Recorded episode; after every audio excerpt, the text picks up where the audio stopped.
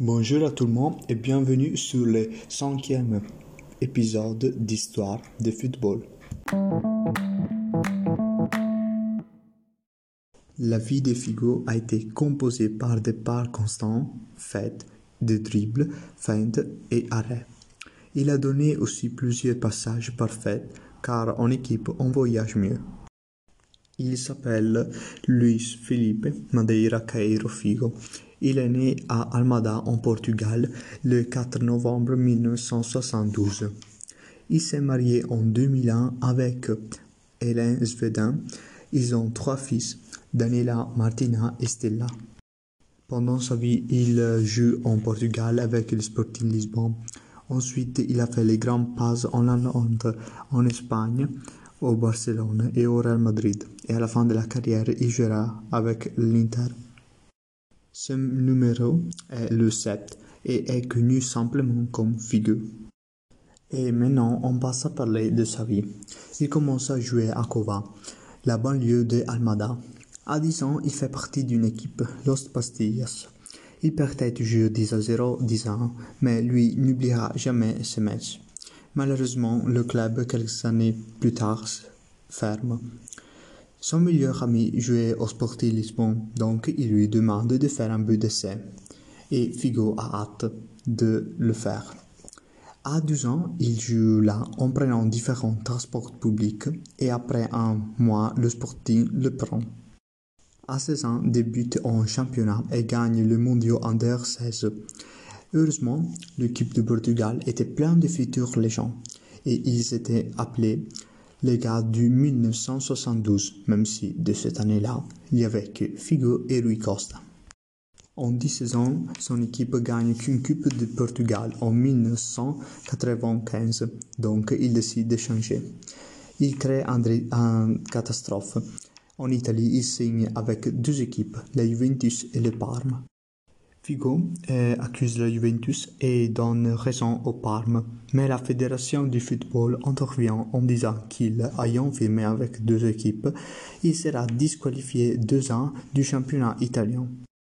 Donc Johan Cruyff décide de l'amener au Barcelone et en cinq ans, il gagne sept trophées. Dans le 2000 pour le Portugal, il y a l'Européen et il semble y croire, mais il félicite la mission. Quatre années plus tard, ils perdent en finale contre la Grèce, quand ils jouaient en, chez eux. Le Portugal prend ça comme une chance pour repartir, mais dans le demi-ci, dernier mondial pour Figo, il s'arrête en demi-finale, vaincu par la France. En rentrant avec euh, ses équipes, il euh, en rentrant parler de ses équipes, six ans avant, donc euh, dans le 2000, Florento, Florentino, en rentrant à parler de ses équipes, six ans avant, Florentino Pérez est élu comme président du Real Madrid et décide de prendre Figo du Barcelone, mais ses vieux fans ne le pardonnent pas. Pendant le Classico de la première saison, le supporter du Barça lui lance une tête porc. Lui est le premier de Galacticos du Real. Il est couronné comme ballon d'or dans le 2000. L'an suivant se prend le FIFA World Cup Player avec la Coupe internationale et la Champions League. Dans le 2005, après avoir gagné tout avec le Real, il ne se sent pas apprécié, donc passe à l'Inter de Milan. Il, à Milan, conquérera huit trophées en quatre ans.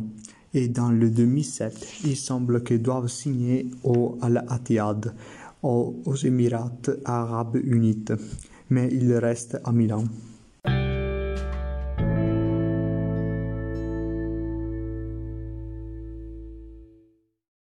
Il se retirera en décidant de devenir le ministre des Affaires étrangères de l'Inter.